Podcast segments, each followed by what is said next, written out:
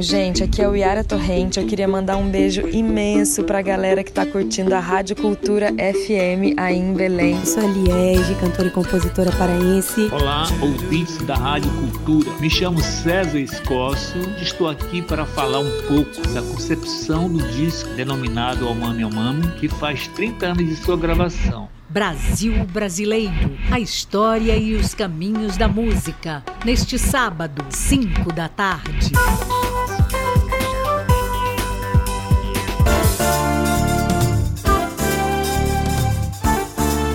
A partir de agora, a Cultura FM apresenta Jornal da Manhã. Tudo o que é notícia no Pará, no Brasil e no mundo, você ouve agora no Jornal da Manhã. 7 horas, em Belém, temperatura de 24 graus. Bom dia, ouvintes ligados na Cultura FM e também no Portal Cultura. Hoje é sábado, 2 de dezembro de 2023. Começa agora o Jornal da Manhã com as principais notícias do Pará, do Brasil e do mundo. A apresentação: Felipe Feitosa e Ana Paula Melo. Participe do Jornal da Manhã pelo WhatsApp 985639937. Mande mensagens de áudio e informações do trânsito. Repetindo o WhatsApp, é o 985639937. Baixe o aplicativo da Cultura Rede de Comunicação nas lojas virtuais de aplicativos. Nele você acessa TV, rádio, portal Cultura e muito mais os destaques da edição de hoje. O EPA oferece atendimento dermatológico em alusão ao Dezembro Laranja. Simpósio debate a importância da qualidade jornalística no Brasil, com foco na Amazônia. Levantamento aponta que aumentou em quase 15% a demanda por serviço de mototáxi no Brasil. Projeto oferece capacitação para empreendedores com foco na bioeconomia e proteção da floresta amazônica. Tem também as notícias do esporte. Tabela e grupos do Parazão 2024 serão conhecidos neste sábado. Remo anuncia a contratação do centroavante Ítalo. E ainda nesta edição, Brasil lança plano de transformação ecológica durante a Conferência das Partes em Dubai. Governador Helder Barbalho garante recursos para a produção sustentável no Pará. E ainda uma reportagem sobre os 10 anos do, pro... do projeto circular no Centro Histórico de Belém. Essas e outras notícias agora no Jornal da Manhã. 7 horas e 2 minutos. 7 e 2. Jornal da Manhã. De segunda a sábado, às 7 da manhã, aqui na Cultura FM. Política. O Brasil lançou em Dubai durante a COP28 o Plano de Transformação Ecológica, uma estratégia de por fim a cinco séculos de cultura extrativista colonial. Os termos do plano sugerem atingir desenvolvimento sustentável inclusivo e se referem principalmente ao chamado Sul Global. Entenda melhor na reportagem de Daniela Longuinho. O governo brasileiro lançou nesta sexta-feira em Dubai, nos Emirados Árabes, o Plano de Transformação Ecológica durante a Conferência das Nações Unidas sobre Mudanças Climáticas 2023, a COP28. De acordo com o ministro da Fazenda, Fernando Haddad, a proposta, que é voltada para os países do Sul Global, em desenvolvimento ou emergentes, foi construída para superar a pesada herança colonial de exclusão social. Nós não queremos mais um ciclo de desenvolvimento que resulte em destruição ambiental e exclusão social. O plano de transformação ecológica visa unir forças em torno de um objetivo histórico: interromper cinco séculos de extrativismo e destruição do meio ambiente para posicionar o Brasil na vanguarda do desenvolvimento sustentável. O plano está estruturado nos seguintes eixos: financiamento sustentável, desenvolvimento tecnológico, bioeconomia, transição energética, economia circular, infraestrutura e adaptação às mudanças do clima. Entre as medidas estão o mercado regulado de carbono, criação de núcleos de inovação tecnológica nas universidades, a ampliação de áreas de concessões florestais, a eletrificação de frotas de ônibus, o estímulo à reciclagem e obras públicas para reduzir riscos de desastres naturais. Também na COP28, o Ministério de Minas e Energia anunciou mais de 20 bilhões de reais para financiar projetos voltados à transição energética, bioeconomia e descarbonização. Ao todo, são cinco editais dentro do programa Mais Inovação Brasil. Com informações da Agência Brasil, da Rádio Nacional em Brasília, Daniela Longuinho. Recursos privados para uma farta produção de alimentos, economicamente viável e também ecologicamente sustentável. Foram essas as garantias dadas pelo governador Helder Barbalho ao povo do Pará sobre a produção agropecuária paraense. Vamos ouvir o que ele disse. Hoje um momento muito importante onde garantimos recursos privados para financiar e fortalecer a atividade produtiva sustentável no estado do Pará, conciliando produção, valorizando os nossos produtores, ao tempo em que fortalecemos a nossa floresta, estimulando práticas de integridade, de transparência e, acima de tudo, práticas sustentáveis. Com isto, agrega-se valor gera-se emprego e renda e fortalece o combate às ilegalidades ambientais e práticas que valorizem a floresta viva. Esta é a primeira grande oportunidade que o Brasil possui de conciliar a floresta viva e a sua vocação de produção de alimentos, gerar emprego na produção, gerar emprego com floresta em pé, para que nós possamos agregar valor com integridade da atividade produtiva, estimulando, favorecendo, fortalecendo boas práticas, práticas sustentáveis e com isto garantindo com que o Pará se desenvolva com sustentabilidade, cuidando das pessoas e cuidando da floresta. Jornal da Manhã. Segurança Pública. E a Segup apresentou o planejamento da Operação Festas Seguras, edição 2023. Mais de 4.500 agentes vão trabalhar nas ações de segurança durante o último mês do ano. A reportagem é de Rayana Serrão. Há cinco anos, a Operação Festas Seguras monta uma força-tarefa para garantir a segurança da população nesse período de fim de ano. A Polícia Militar vai trabalhar em pontos específicos, principalmente no Centro Comercial de Belém, como explica o Coronel Dilson Júnior, comandante-geral da PM. Nós vamos intensificar o efetivo é, preventivo no entorno dos shopping centers, centros comerciais, não só na região metropolitana de Belém, mas em todo o estado.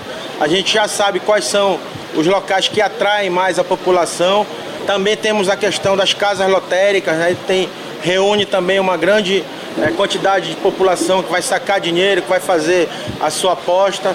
Com a grande movimentação de pessoas nas praias e balneários, o Corpo de Bombeiros Militar vai reforçar o efetivo na região metropolitana e no interior do estado, como explica Jaime Benjó, comandante-geral do Corpo de Bombeiros. Nosso serviço é a proteção balneária por guarda-vidas, né, um reforço aí de já das unidades que cobrem como Salinópolis, Bosqueiro, né, Bragança, onde tem os balneários mais frequentados, já tem os nossos é, guarda-vidas e será reforçada aí com em torno de 120 novos guarda-vidas. Com a grande movimentação de saída da cidade, o Detran vai redobrar a fiscalização nas rodovias do estado, como destaca Ivan Feitosa, coordenador de operação do Detran. Equipes estão posicionadas ao longo da rodovia BR-316, do quilômetro 1 ao 18, para garantir uma fluidez e uma segurança maior aos que transitam pelo local. Depois da rodovia BR-116, o reforço nas rodovias estaduais, tanto pelas PAs 391, 124, 444, acesso de maior fluxo de veículos, e isso tudo para garantir a melhor segurança e fluidez às pessoas que seguirão aos balneários mais frequentados. A Operação Festas Seguras é uma estratégia desenvolvida pelo Estado para garantir tranquilidade e segurança para a população durante o mês de dezembro, como explica André Costa, secretário de Segurança Pública e Defesa Social em exercício. São mais de 4.500 agentes de segurança pública, mais de 2 mil viaturas, mais de 50 embarcações, além do apoio de aeronaves do GRAESP. Ou seja, a estrutura toda do Estado está para servir a comunidade paraense. Rayana Serrão para o Jornal da Manhã. E na reportagem especial desta semana, você vai conhecer a realidade de um dos serviços de transportes mais importantes do país, o de mototáxi. Só em Belém existem mais de 1.600 profissionais que atuam na função. Entenda esse panorama na reportagem de Isidoro Calixto. Reportagem especial. Os especialistas garantem que cresce o uso de mototáxi em todo o país. A demanda está 14% maior do que o registrado no ano passado. No dia a dia, as empresas do ramo e mototaxistas que tiveram a atividade regulamentada em 2009 disputam preferências com taxistas, ônibus, plataformas para transporte de passageiros que contêm veículos convencionais e motos como Uber e 99, por exemplo. Os mototaxistas enfrentam também a concorrência desleal dos que rodam de maneira clandestina. Marcelo Ferreira de Souza atua como mototaxista em Ananindeua e fala sobre a importância do serviço. A gente sabe que não só o município de Ananindeua, mas todo o estado do Pará, região metropolitana, ela tem as suas vias um pouco complicadas. E para chegar nos bairros, só as motos mesmo. O nosso governador Helder tem olhado muito, muito bem para a nossa classe, a capacitação que, nós, que ele está nos dando, né? O apoio no crédito cidadão para ter motos novas, né? No município, em cada município. E aí isso está dando uma visibilidade muito boa para a população do estado do Pará e também para o próprio trabalhador que consegue é, oferecer um bom trabalho e um bom serviço para a população. Uma importante parcela dos mototaxistas tem na atividade a chance única de conseguir o sustento da família. A Federação Nacional da categoria estima que cerca de 222 mil mototaxistas exercem a atividade no país. Márcia Almeida é artesã e fala como o mototáxi facilita a vida dos passageiros, mas reclama da precariedade dos capacetes e da imprudência de muitos profissionais. Os capacetes são de péssimas condições, são poucos os motoqueiros, não posso dizer motociclistas, que têm uns, uns capacetes 100% ok. Eles são muito imprudentes, porque por isso que ocorrem muitos acidentes. O serviço de mototáxi surgiu na cidade de Crateús, interior do estado do Ceará, em 1995. Na Alemanha, eles atuam desde 1987. Na América do Sul, a Bolívia foi a primeira a ter o serviço, em 1992. Dados divulgados em maio do ano passado pelo IPEA apontam a existência no Brasil de 945 mil motoristas de aplicativo e taxistas, 322 mil motociclistas que fazem entregas, 222 mil mototaxistas e 55 mil trabalhadores que usam outro meio de transporte para entregar produtos. Benedito França, especialista em trânsito, destaca a importância do serviço e as melhorias necessárias para que a população seja melhor atendida. O mototaxista, ele feito de forma devidamente regulamentada e atendendo todos os requisitos e registros. Se trata de um modo de transporte que atende extremamente o lado social, fornece a devida mobilidade ao usuário do transporte. Então nós temos que ter uma campanha de educação muito forte, ter um trabalho de fiscalização constante dos órgãos de trânsito, equipamentos de proteção para os mototaxistas, a parte de higiene não pode faltar. O uso de toucas descartáveis e capacetes para os passageiros. Em fevereiro deste ano, as prefeituras de São Paulo e do Rio de Janeiro travaram uma queda de braço com a Uber e a 99 sobre o serviço de mototáxi. O Ministério do Trabalho disse que os prefeitos acertaram e que o Congresso Nacional deveria encontrar uma solução para impedir passageiros em motos como serviço profissional. Leonardo Luz chefe da divisão de transporte individual da CEMOB, explica os critérios para exercer a profissão na capital paraense. O operador deve ser autorizado pela CEMOB e estar devidamente cadastrado. A CEMOB vem atuando na fiscalização do serviço para corrigir possíveis falhas dos motoristas credenciados e também atua para coibir operadores clandestinos. Recentemente, a CEMOB está realizando um mapeamento de todos os pontos de mototáxi regularizados junto à CEMOB, e nos limites do município de Belém. Esse mapeamento tem como finalidade levantar a situação desses pontos e a necessidade de revitalização da sua sinalização horizontal e vertical. Além disso, a CEMOB tem estado em contato contínuo com mototaxistas, visitando os pontos regularmente, de modo que seja possível a oferta de um melhor serviço. Aqui no Pará, o governo do estado entregou pelo menos 150 motocicletas a profissionais de oito cidades. Os veículos foram comprados por meio da linha de microcrédito do programa Crédito Cidadão Mototaxista Pai d'Égua. Em nota, o Detran informou que realiza cursos de formação e atualização de mototaxistas durante todo o ano para profissionalizar a categoria sobre as leis de trânsito e garantir o pleno exercício da atividade. Isidoro Calixto para o Jornal da Manhã. Agora são 7 horas e 14 minutos. 7 e 14. A seguir, no Jornal da Manhã. Vamos saber informações sobre o interior paraense. Cultura FM, aqui você ouve primeiro. Estamos apresentando Jornal da Manhã.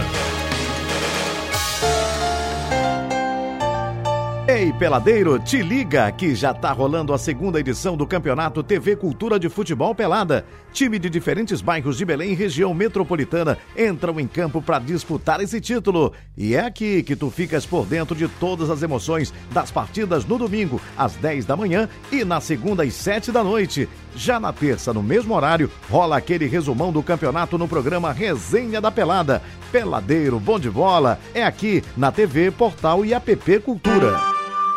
Todos os animais têm direitos assegurados por declaração universal. Quem escolhe ser tutor de um animal precisa reconhecer e cumprir as responsabilidades e os cuidados para uma vida digna.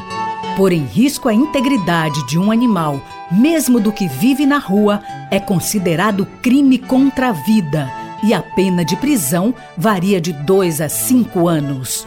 Prender, não levar ao veterinário ou tratar o animal de forma degradante também é crueldade. Para denunciar casos de maus tratos a animais domésticos, selvagens, nativos ou exóticos, ligue 190 ou entre em contato com o IBAMA. Cultura, rede de comunicação. Cultura FM. Aqui você ouve música popular paraense luz de verão escancara os sonhos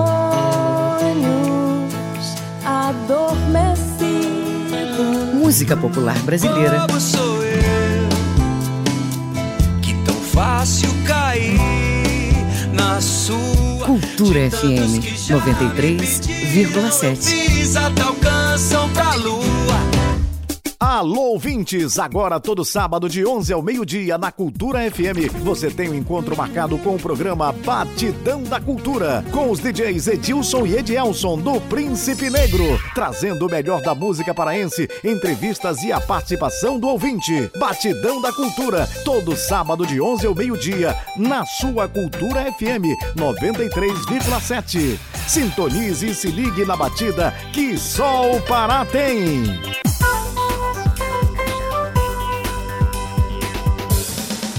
Voltamos a apresentar Jornal da Manhã. Previsão do tempo. Na capital paraense, região metropolitana, final de semana de tempo nublado, mas sem chuvas significativas. Belém tem temperaturas entre 24 até 34 graus. Na região do nordeste do estado, céu claro no sábado. Amanhã, tempo nublado com chuvas leves. Em Maracanã, mínima de 24, máxima de 34 graus. No Marajó, tempo parcialmente nublado e chuvas hoje. Já no domingo, chuvas intensas pela parte da noite. Em breves, variação de temperatura entre 24 até 33 graus. Jornal da Manhã. Você é o primeiro a saber. 7 horas e 18 minutos. 7 e 18. O Pará é notícia. Agora voltamos a falar sobre a Operação Festas Seguras que está em andamento também no município de Santarém. Vamos saber agora com o correspondente Miguel Oliveira qual a expectativa do trabalho dos órgãos de segurança para esta iniciativa com o correspondente Miguel. Já começou a operação de policiamento ostensivo nas áreas de maior movimentação comercial em todo o estado do Pará durante o período das festividades de final de ano. Aqui em Santarém, segundo o Coronel Tarcísio Costa, comandante regional da PM, as ações preventivas e ostensivas serão estendidas não só na zona urbana de Santarém, mas também no interior e nos municípios da região oeste do estado. É a Operação Festas Seguras, que se inicia hoje em todo o estado do Pará. E aqui em Santarém a gente está colocando todo o nosso contingente policial para evitar que nesse período de festa saia ali o, o 13º salário, a gente tenha qualquer tipo de problema. Vale ressaltar que a operação não ficará é, presa somente aqui ao centro da cidade, será em toda a região metropolitana de Santarém, toda a região do Baixo Amazonas, para manter a tranquilidade de todos que vêm para Santarém, que vêm fazer suas compras nesse período de festas é, em toda a região do Baixo Amazonas. O comandante regional da PM fala também dos cuidados que deve ter quem for aos bancos nessa época do ano para não cair em golpes.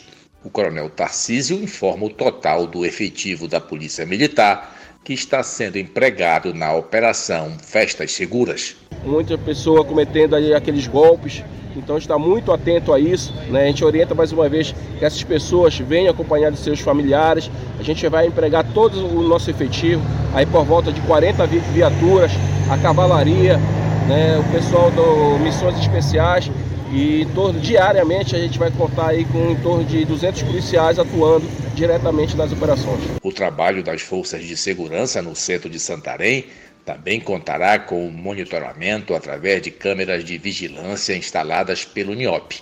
Da central, se for visualizado uma ocorrência, o pessoal das ruas será imediatamente acionado. De Santarém, Miguel Oliveira para o Jornal da Manhã. O Hospital Regional Público do Marajó encerra a campanha Novembro Azul com foco na saúde masculina. As ações duraram um mês inteiro nos municípios da ilha. Informações com o correspondente Edelson Vale.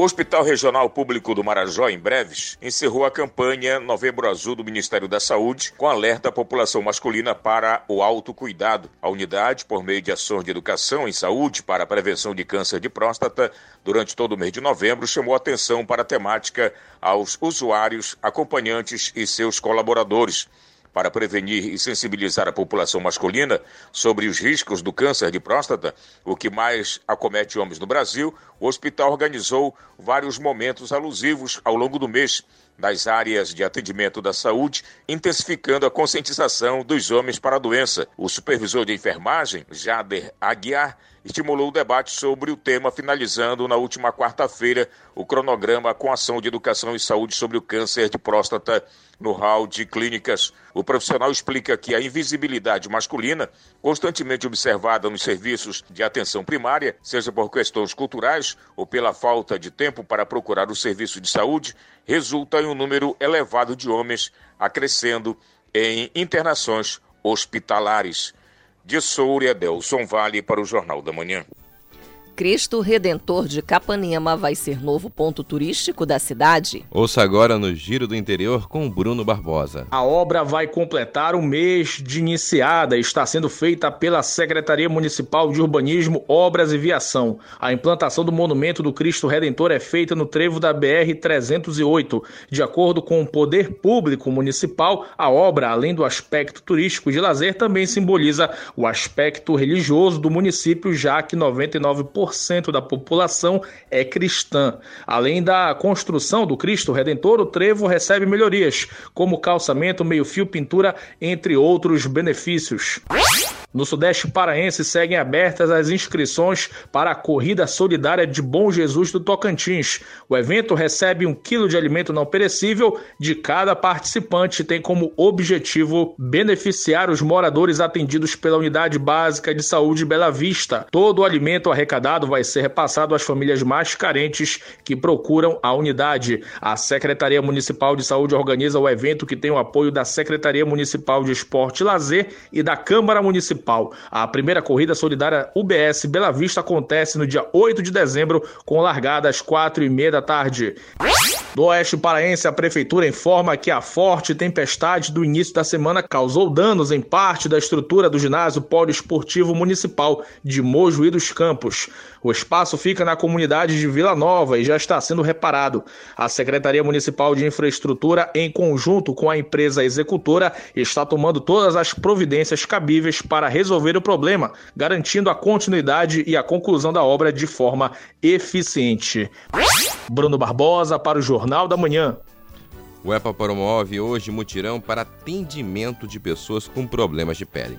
A ação é volta voltada ao Dezembro Laranja, que serve para conscientizar sobre o câncer de pele. Informações com o repórter Marcelo Alencar. O mutirão de saúde é em alusão ao Dezembro Laranja, mês de conscientização, prevenção e tratamento do câncer de pele. A iniciativa visa a identificação precoce de sinais suspeitos da doença. A ação vai disponibilizar de forma gratuita consultas dermatológicas. A médica dermatologista e professora da UEPA, Eucilane Gomes, comenta mais sobre a proposta. Os atendimentos da campanha de câncer de pele da Sociedade Brasileira de Dermatologia, eles vão ocorrer em três postos. Primeiro, na Universidade do Estado do Pará, da Travessa Perebebuí, no Marco, mais especificamente no Serviço de Dermatologia da UEPA. Segundo, no Hospital Universitário João de Barros Barreto.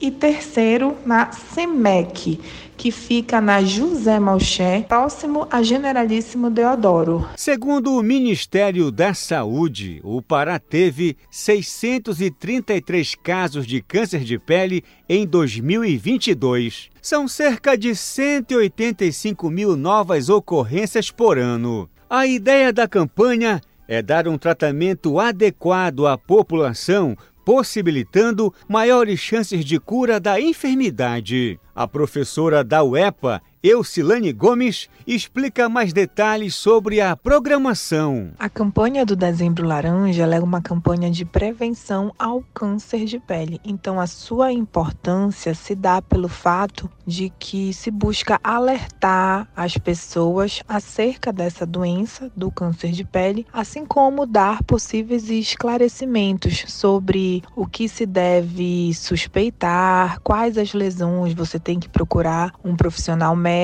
ter o seu diagnóstico precoce e principalmente estimular a prevenção e o uso do protetor solar. Os interessados em participar do serviço devem comparecer hoje a partir das nove e meia da manhã na Universidade do Estado do Pará, Campus 2, Travessa Perebebuí, 2623, bairro do Marco, em Belém portando RG, CPF, cartão SUS e comprovante de residência. Marcelo Alencar para o Jornal da Manhã. O Mundo é Notícia. Acompanhe agora o Giro Internacional com Cláudio Lobato. Israel informou que cinco reféns do Hamas retidos na faixa de Gaza foram mortos. Todos haviam sido sequestrados no dia 7 de outubro.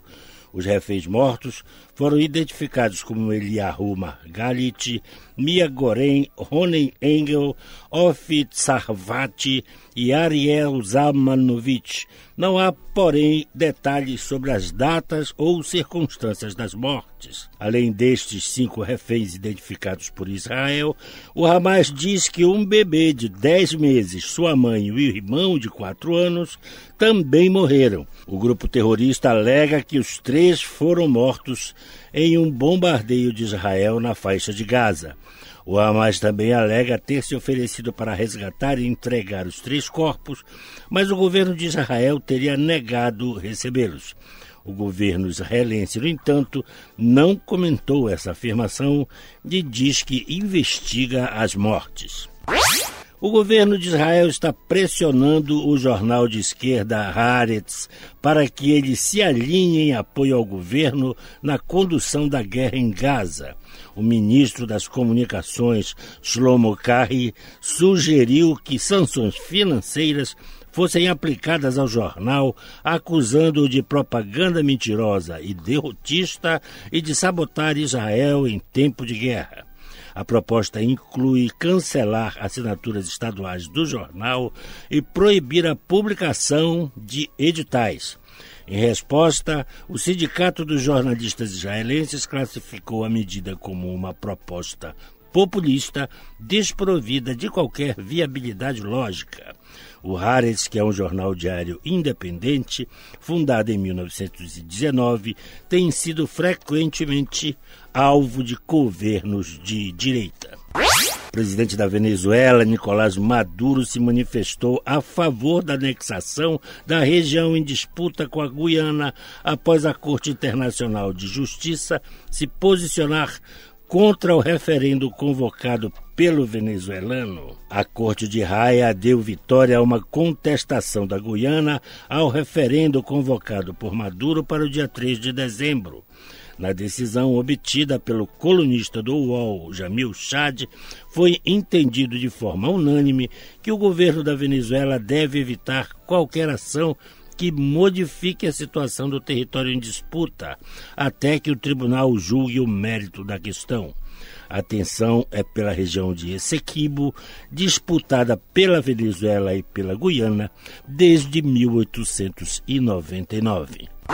Com informações da Media Talks e o UOL Internacional, Cláudio Lobato para o Jornal da Manhã. Agora são 7 horas e 29 minutos. 7 e 29. A seguir, no Jornal da Manhã. Nós vamos, nós vamos saber os, de, os destaques do esporte. É daqui a pouco, aqui na Cultura FM. Estamos apresentando Jornal da Manhã.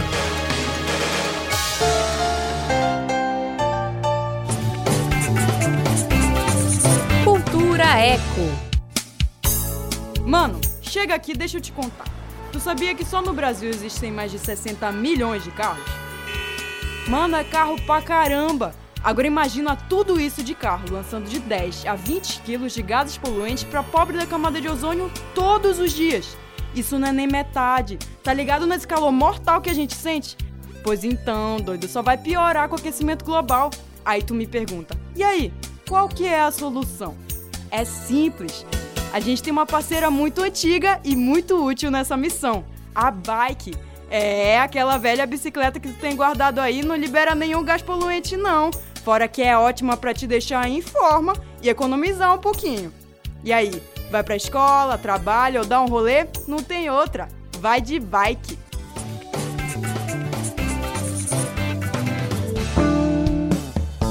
Há 145 anos, o Colégio Santo Antônio constrói uma educação baseada nos princípios cristãos e promove o respeito e a valorização da vida.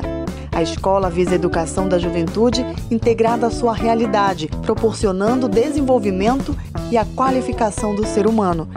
Colégio Santo Antônio, aqui você constrói um futuro de sucesso. WhatsApp 91984073213. Cultura FM. Aqui você ouve música popular paraense. Ó moreninha do cabelo cacheado, que vem na baila da canoa marinheira, dança pra lua lá na praia do pesqueiro. Música popular brasileira. Ainda me lembro do seu caminhar, seu jeito de olhar, eu me lembro bem. Cultura FM 93,7. Aquele jeito que ela tem.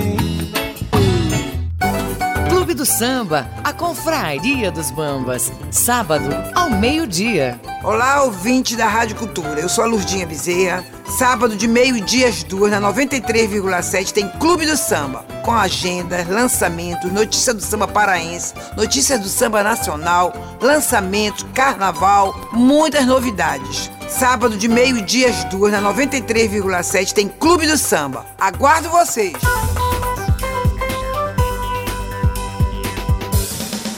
Voltamos a apresentar Jornal da Manhã. Tábua de Marés. Em Belém, maré alta às 2h45 da tarde, maré baixa às 8h30 da noite. Em Salinas, Nordeste Paraense, a maré sobe às 10h20 da manhã e às 10h10 da noite. Maré seca às 4h30 da tarde. Na Ilha de Mosqueiro, maré baixa daqui a pouco, às 8 da manhã e também às 7 da noite. Maré alta às 2 da tarde. Jornal da Manhã. De segunda a sábado, às 7 da manhã, aqui na Cultura FM. Agora são 7 horas e 33 minutos. 7 e 33. Esporte. Vamos agora às informações do esporte com a Mel Biarrolim. Neste sábado acontece o sorteio dos grupos do Campeonato Paraense de 2024. O congresso técnico que está sendo realizado em Salinas, na região nordeste do estado, conta com a participação da Federação Paraense de Futebol e dos 12 clubes que vão participar do torneio. A tendência é que seja mantido o formato que a competição teve nos últimos anos, com os 12 times divididos em três grupos com quatro times cada. A competição deve iniciar no dia 20 de janeiro e a final está prevista para o dia 7 de abril. E você acompanhe o sorteio dos grupos na TV e nas plataformas digitais da Cultura Rede de Comunicação. E a nossa transmissão começa a partir das 4 horas da tarde com o programa Meio de Campo.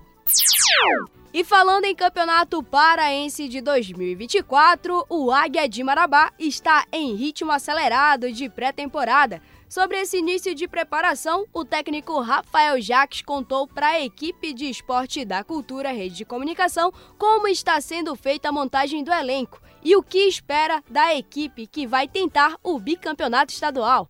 O planejamento está sendo montado baseado nas características da competição. Nós estamos tendo o cuidado de contratarmos jogadores que comissão técnica e a diretoria conheçam, jogadores que conheçam a competição. Então, não só jogadores do sul-sudeste, mas também jogadores do Pará, jogadores do norte do estado ou nordeste, onde eles têm conhecimento da competição. Uma equipe forte, uma equipe competitiva, um grupo de jogadores que sabe da importância e da responsabilidade de representar o Águia e que tem como objetivo buscar classificações, buscar os objetivos do início ao fim das competições. O Remo anunciou sua primeira contratação para a temporada 2024. Trata-se do centroavante Ítalo, de 35 anos, que disputou a última Série B pelo Sampaio Correa, onde marcou 13 gols e terminou como vice-artilheiro da competição. Ítalo é natural de Maceió, Alagoas, e tem no currículo passagens por Internacional, São Paulo, Atlético Paranaense e Red Bull Bragantino. Pelo clube de Bragança Paulista, ele marcou 50 gols em 158 jogos e participou do título da Série B em 2019 e do vice da Sul-Americana em 2021. Ítalo chega ao Remo em definitivo e com status de grande contratação. A partir das 9 horas da manhã de hoje, o Paysandu inaugura de forma oficial o primeiro campo do Centro de Treinamento Raul Aguilera.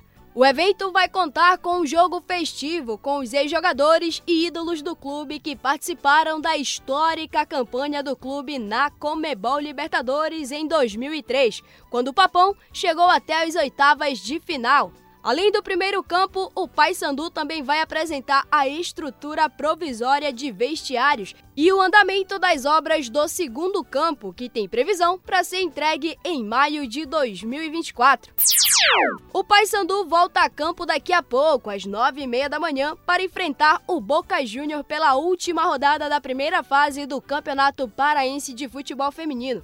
O duelo será realizado no campo 2 do Seju.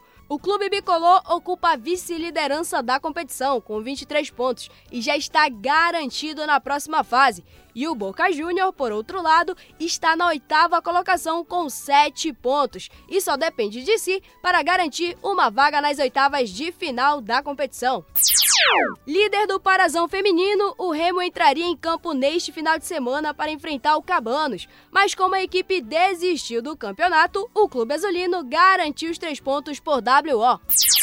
A fase final do Campeonato Paraense Sub-17 começa neste domingo com os duelos de ida. Nove e meia da manhã, Remo e Santa Rosa se enfrentam no CT do Clube Azulino em Oteiro.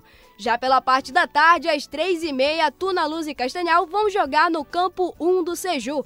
Os confrontos de volta estão marcados para o próximo sábado, dia 9 de dezembro. Lembrando que o Remo é o atual campeão da categoria. Sob supervisão do jornalista Júnior Cunha, Mel Berrolim, para o Jornal da Manhã. 7 e 38. 7 e 38. Jornal da Manhã. Informação na sua sintonia. Programa das Nações Unidas, em parceria com o Fundo Vale, promove ações para formar empreendedores. A iniciativa também é voltada para empreendimentos inovadores. Fique atento que o prazo para se inscrever vai até este domingo. O repórter Marcelo Alencar traz os detalhes. O Empreende Amazônia é direcionado para auxiliar empreendedores que desejam ampliar seus serviços e colaborar com o fomento da bioeconomia e a preservação do meio ambiente.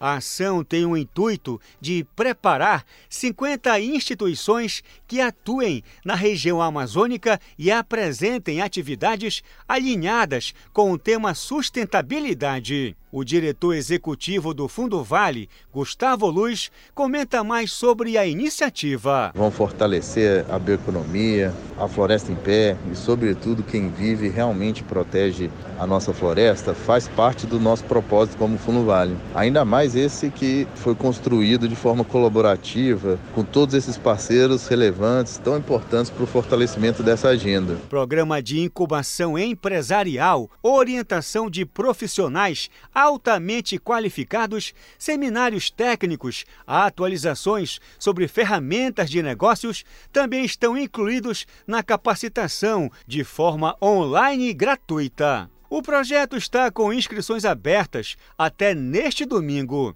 O diretor executivo do Fundo Vale, Gustavo Luz, aponta mais detalhes sobre a proposta. Convidamos todos os empreendedores que queiram impulsionar seus negócios e contribuir para o fomento dessa bioeconomia que façam sua inscrição no programa Empreende Amazônia. Os empreendedores selecionados vão aprender a construir propostas de valor, além de definir planos de impacto e de crescimento para o negócio. Marcelo Alencar para o Jornal da Manhã.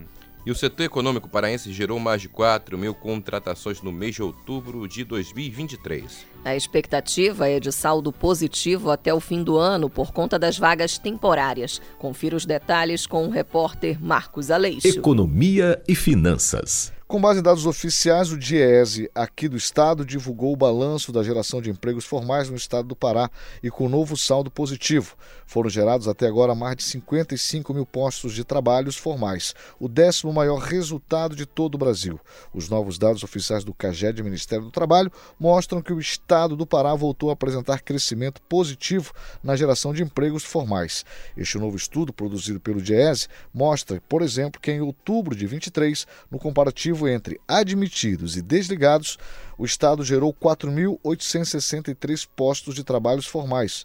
O supervisor técnico de ESE, Everson Costa, comenta estes resultados. Até o mês de outubro, o Pará acumula um saldo positivo este ano de mais de 55 mil postos de trabalho. Nós estamos falando de setores aí como serviços, construção civil e em outubro um destaque especial para o comércio foram os principais responsáveis aí por esse incremento na empregabilidade formal por todo o Pará.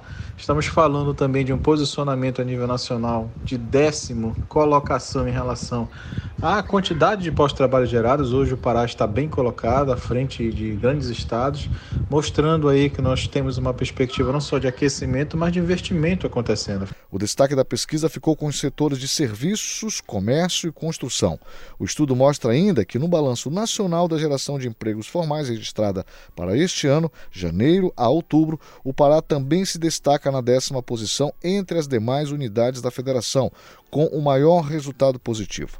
No comparativo entre admitidos e desligados em todo o estado do Pará, houve crescimento na geração de empregos formais. Foram feitas no mês, analisando o total de 37.201 admissões, contra 32.338 desligamentos, gerando este saldo positivo, como dissemos, de 4.863 postos de trabalho. Este resultado é mais que o dobro do saldo registrado pelo Estado no mesmo período do ano passado, quando foi registrado 1.620 postos de trabalhos. Everson Costa analisa dados e projeções. A expectativa é que a gente possa até ampliar um pouco mais até o final do ano, reconhecendo ainda os desafios como a qualificação profissional, a ampliação da estrutura pelo Estado em relação a algumas questões que ainda são necessárias, não só para a entrada de novos investimentos, mas também para que a gente possa ter a população tendo atendimento a cada vez mais serviços. A agenda de obras públicas também tem sido fundamental para que esses empregos sejam impulsionados no Pará. Marcos Aleixo para o Jornal da Manhã. E a geração de empregos formais no Brasil bate recorde em 2023. Número é o maior da série histórica, como nos revela Solimar Luz, da Rádio Nacional em Brasília. O Brasil ultrapassou a marca de 100 milhões de trabalhadores ocupados. Este número é recorde desde o início da série histórica da Pesquisa Nacional por Amostra de Domicílios Contínua do IBGE. O levantamento divulgado nesta quinta-feira mostra que 100 milhões e 200 mil pessoas estavam ocupadas no trimestre encerrado em outubro, um acréscimo de 862 mil na comparação com o período anterior. Com isso, a taxa média de desemprego no Brasil caiu para 7,6%, ante os 7,7% que havia sido registrado em setembro.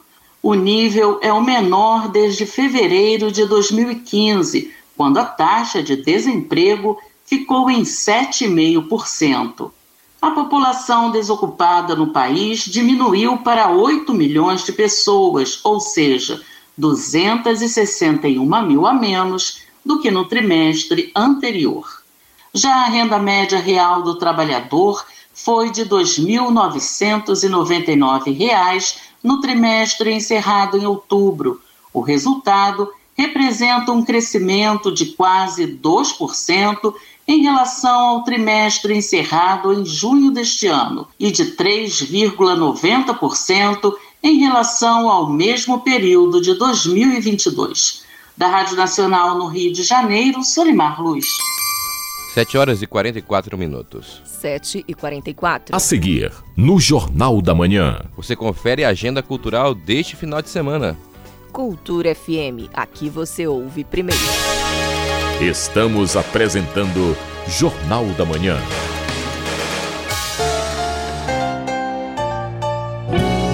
Ei, diretor, você já conhece a nova ProMusic? São 525 metros quadrados, na Avenida João Paulo II, 1950. Loja super completa, refrigerada, com estacionamento, lanchonete. Trabalhamos com som profissional e ambiente. Instrumentos musicais, iluminação, telões e acessórios você encontra na Pro Music, onde os músicos se encontram. Rumo ao oitavo ano. Ei, peladeiro, te liga que já tá rolando a segunda edição do Campeonato TV Cultura de Futebol Pelada. Time de diferentes bairros de Belém e região metropolitana entram em campo para disputar esse título. E é aqui que tu ficas por dentro de todas as emoções das partidas no domingo, às 10 da manhã e na segunda às 7 da noite. Já na terça, no mesmo horário, rola aquele resumão do campeonato no programa Resenha da Pelada. Peladeiro, bom de bola, é aqui na TV, Portal e App Cultura. Cultura FM. Aqui você ouve música popular paraense. Fala do teu jeito, nego, do dia que fez. Música popular brasileira. Às vezes no silêncio da noite. Cultura FM 93,7. Nós dois. Espetáculos de festivais com gravações exclusivas. A vibração do público. Vim dizer que te amo. Diversidade, tradições e novidades da música brasileira tocada ao vivo. Vou te contar. Palco, programa de shows da 93,7. Todo sábado às três da tarde na Cultura FM. Obrigada pelos aplausos. Voltamos a apresentar Jornal da Manhã. Previsão do tempo. No oeste paraense, tempo parcialmente nublado com baixo indicativo de chuvas hoje e amanhã. Em Óbidos, mínima de 24, máxima de 33 graus. No sudoeste do estado, tem previsão de chuva leve no final da manhã e começo da tarde. Já no domingo, tempo instável. Mínima de 25, máxima de 33 graus em Trairão. No sudeste paraense, céu parcialmente nublado a nublado. Isso no sábado. Já no domingo, chuvas de curta a média duração. Em Itupiranga, mínima de 24, máxima de 34 graus. Jornal da Manhã. De segunda a sábado, às sete da manhã, aqui na Cultura FM. 7 horas e 48. 7 e 48. Jornal da Manhã. Informação na sua sintonia. UFRA promove feira que reúne empreendedores com deficiência. Além da parte econômica, vai ter apresentações culturais. Ficou interessado em ir? Então saiba os detalhes com Alice Mendonça. A Universidade Federal Rural da Amazônia e o Núcleo Amazônico de Acessibilidade, Inclusão e Tecnologia realizam hoje a Feira da Inclusão, uma programação alusiva ao Dia Internacional das Pessoas com Deficiência, celebrado no dia 3 de dezembro. O evento ocorre no Shopping Metrópole Ananindeua e conta com uma ampla programação cultural, com show de talentos, apresentações artísticas, além da venda de produtos confeccionados pelos integrantes do projeto. A professora Andréa Miranda coordenadora do Núcleo Acessar, explica sobre a iniciativa. É um projeto de pesquisa e de extensão da Universidade Federal Rural da Amazônia, em parceria com a com Gisele Costa Consultoria em Acessibilidade a UNG Amora e tem um objetivo principal de contribuir para que as instituições, de um modo geral, e para que a sociedade se torne uma sociedade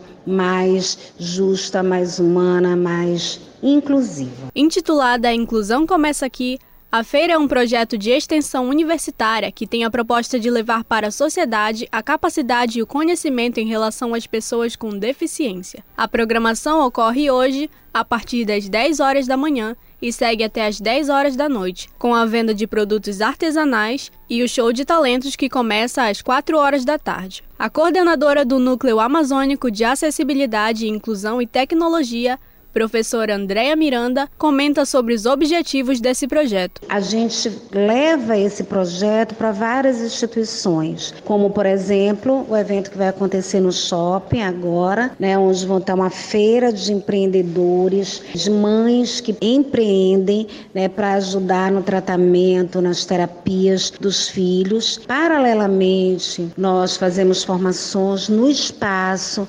contribuindo para que esse espaço seja mais acessível. Com supervisão do jornalista Felipe Feitosa, Alice Mendonça para o Jornal da Manhã. Dicas culturais. Agora anote as sugestões para o seu final de semana. É a Agenda Cultural com Cláudio Lobato.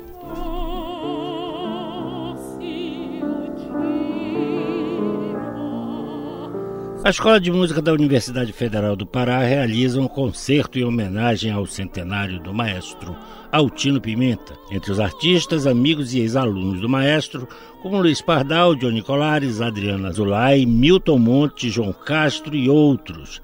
É na segunda-feira, às sete e meia da noite, no Teatro do SESI, na Almirante Barroso, com Perimetral.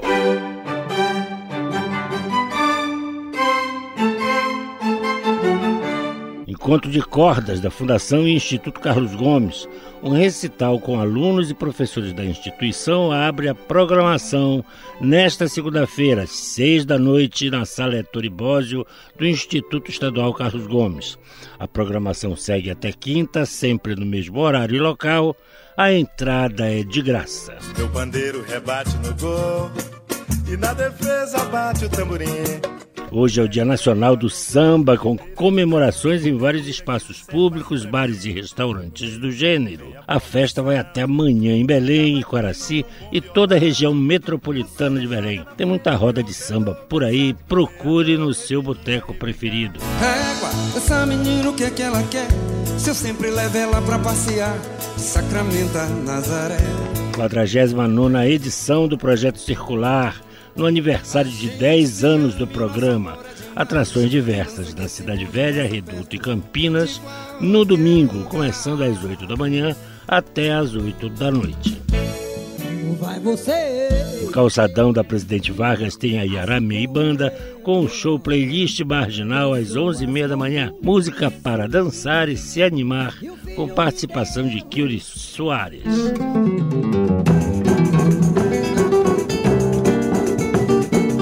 Mercado do Porto do Sal, roda de música, com Mercado do Choro às 11h30 da manhã, Rádio Estamira às 2h30 da tarde e Pandeiro Livre às 4 da tarde.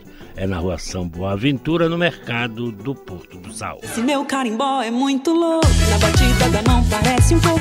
Na Praça do Carmo tem show da Lia Sofia a partir das seis da noite, com participação de Adelberto Carneiro, Kleber Benigno, Igor Capella, Bruno Neri e Daniel Delatouche. A Lambateria Casa de Danças apresenta o carimbó do Johnny amanhã às quatro da tarde. O grupo residente do espaço é só um dos pontos da programação que é totalmente gratuita. E tem teatro. O público vai poder conferir às seis e meia da noite o espetáculo O Que Não Se Diz Apodrece em Nós, livre adaptação do clássico de Nelson Rodrigues, reunindo o trabalho dos grupos de teatro Palha, Gruta e Cuíra. Vai ser na Casa Cuíra, situada na rua Doutor Malcher, 287, na Cidade Velha. Mais teatro no domingo. Espetáculo Positivos da Companhia Teatral Musas tem sua segunda edição em Belém, às 8 da noite, no Teatro Valdemar Henrique, na Praça da República. Ingressos a 40 reais, 20 a meia entrada ou para quem pagar antecipado. Cláudio Lobato para o Jornal da Manhã. Jornal da Manhã. E o cantor e compositor Lima Lê lança hoje carreira solo com apresentação no Reduto. Informações com Marcos Aleixo. Lima Lê faz show de lançamento de carreira solo neste sábado, dia 2. O cantor e compositor promete marcar uma grande festa na casa de shows Sunrise, no bairro do Reduto, em Belém. Conhecido como Lima Lê, o artista sobe ao palco para lançar a carreira solo, após três anos como vocalista da banda Na Vibe. O cantor e compositor paraense tem 24 anos de idade e 5 anos de carreira. A festa Rolezinho da Realeza vai começar às 10 da noite e marca a nova fase da carreira do artista. Lima Lê comenta um pouco sobre a sua trajetória. Nesses cinco anos de carreira, eu cresci, eu aprendi, amadureci muito, evoluí como artista. E todos esses anos acumularam experiência com o público, com a noite principalmente, com o palco. E hoje em dia eu me sinto bem mais à vontade em todos os shows, porque faço com tranquilidade, sem nervosismo, sem insegurança. O palco eu sinto como se fosse a minha casa e o público a minha família. Eu sempre fui muito romântico assim nas minhas composições, né? E na época eu estava, eu estava escutando muito Nadson, Ferinha, onde eu peguei algumas referências para música, também acrescentei várias experiências parecidas que tinham acontecido com amigos meus. Para deixar a noite ainda mais especial, Lima Lê convidou os cantores William César e Cristiano e muitos outros convidados. Vai subir ao palco também com Thalins Fragoso e Thiago Costa, com quem lançou o seu mais novo sucesso, CPF disponível em todas as plataformas digitais. A festa terá entrada liberada, open bar e promoção de cerveja. Leandro Lima, nascido em Belém do Pará, morou 10 anos no Rio de Janeiro. Fez muitas gravações de trabalhos e juntamente com a banda alcançou a marca de 2 milhões e meio de visualizações no YouTube com a música Passinho do TikTok, no canal do Fit Dance Brasil, reproduzida por vários artistas e canais de dança, como Tiro Lipa e Daniel Saboia. Em seguida, se tornou vocalista da banda Na Vibe, onde ficou à frente por três anos e fez shows com grandes artistas e em eventos. Leandro Lima faz o convite para hoje. Eu estou passando aqui para avisar e convidar todos para o meu lançamento oficial dia 2 de dezembro lá na Sunrise. Já é nesse sábado, com várias participações especiais, um repertório super atualizado. Espero por todos vocês lá. A festa é para todo o público de Belém, só que em especial para alguns cantores amigos meus que irão fazer participações comigo lá, como Thiago Costa, Luan Cássio, William César Cristiano, entre outras participações. Cantor e compositor Lima Lê, só para lembrar, faz show de lançamento de carreira solo neste sábado, dia 2. Será marcado por uma grande festa, anote aí, na Casa de Show Sunrise, no bairro do Reduto, neste sábado, às 11h30 da noite. Marcos Aleixo para o Jornal da Manhã. Jornal da Manhã. O projeto circular completa uma década de atividades e promove passeios turísticos e ações educativas no Centro Histórico de Belém. Na data dos 10 anos, o projeto organizou uma programação especial. Informações com a repórter Ana Tereza Brasil. Dezembro tem clima de confraternização e de celebração. Combinação ideal para festejar os 10 anos do projeto circular que percorre bairros do Centro Histórico de Belém. A programação tem sido comemorativa ao longo do ano E neste domingo, dia 3, não pode ser diferente. Adelaide Oliveira, coordenadora do Circular, conta como vai ser essa edição. Esse projeto inicial dos circuitos artísticos, que é o que a gente vai fazer nessa edição agora no domingo, deu filhos, né?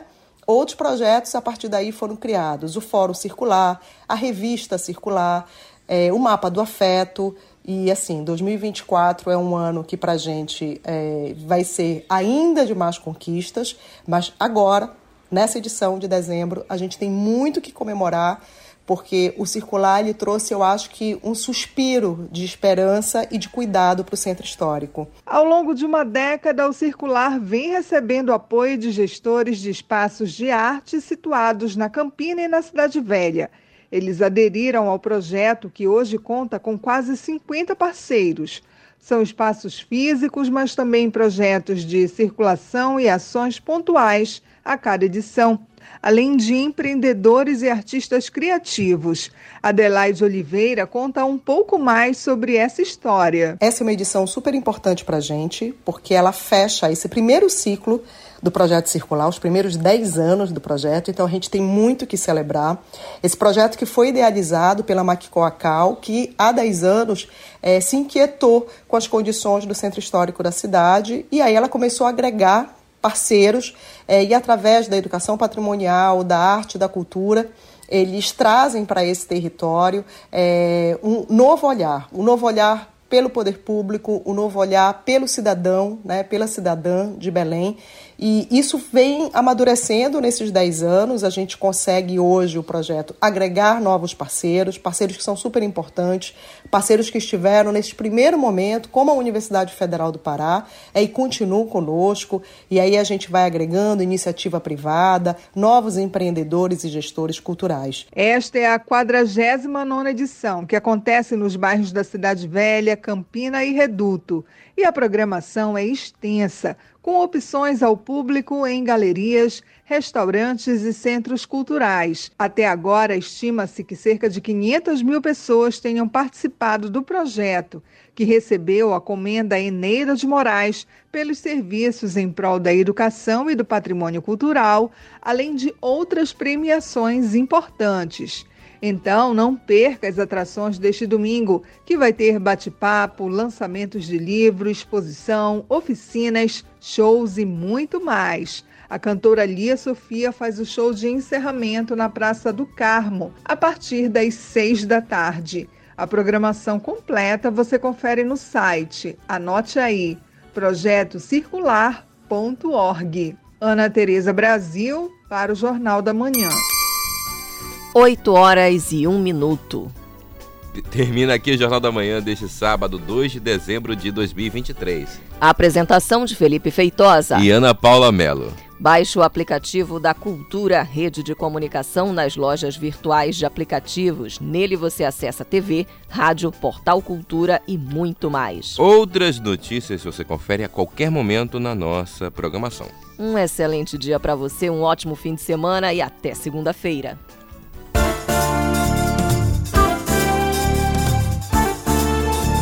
A Cultura FM apresentou Jornal da Manhã, uma produção da Central Cultura de Jornalismo.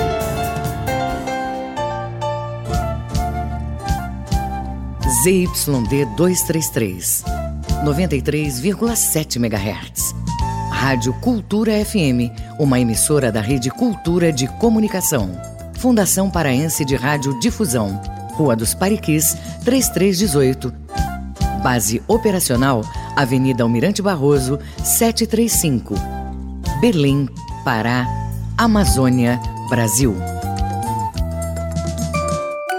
Crie uma rotina de uso das telas com horários definidos e supervisione sempre os conteúdos visitados pela criança. O uso das telas por crianças de 3 a 5 anos, recomendado pela Sociedade Brasileira de Pediatria, é de até uma hora por dia. Supervisionar é proteger. Cultura, rede de comunicação em defesa dos direitos da criança. Cultura FM. Aqui você ouve música popular paraense.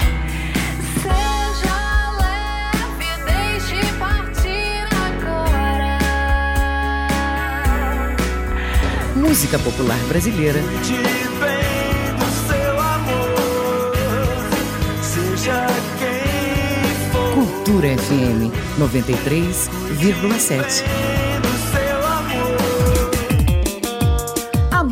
Música do Pará, tocada do jeito que a gente gosta. Com bate-papo descontraído com os grandes nomes da música paraense. Só toca Pará. Apresentação Miro Sanova e Júlio César Patrício.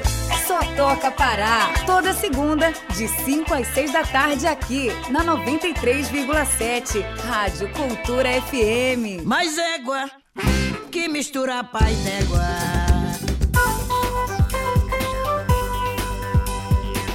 Bom dia! Você está na estação musical.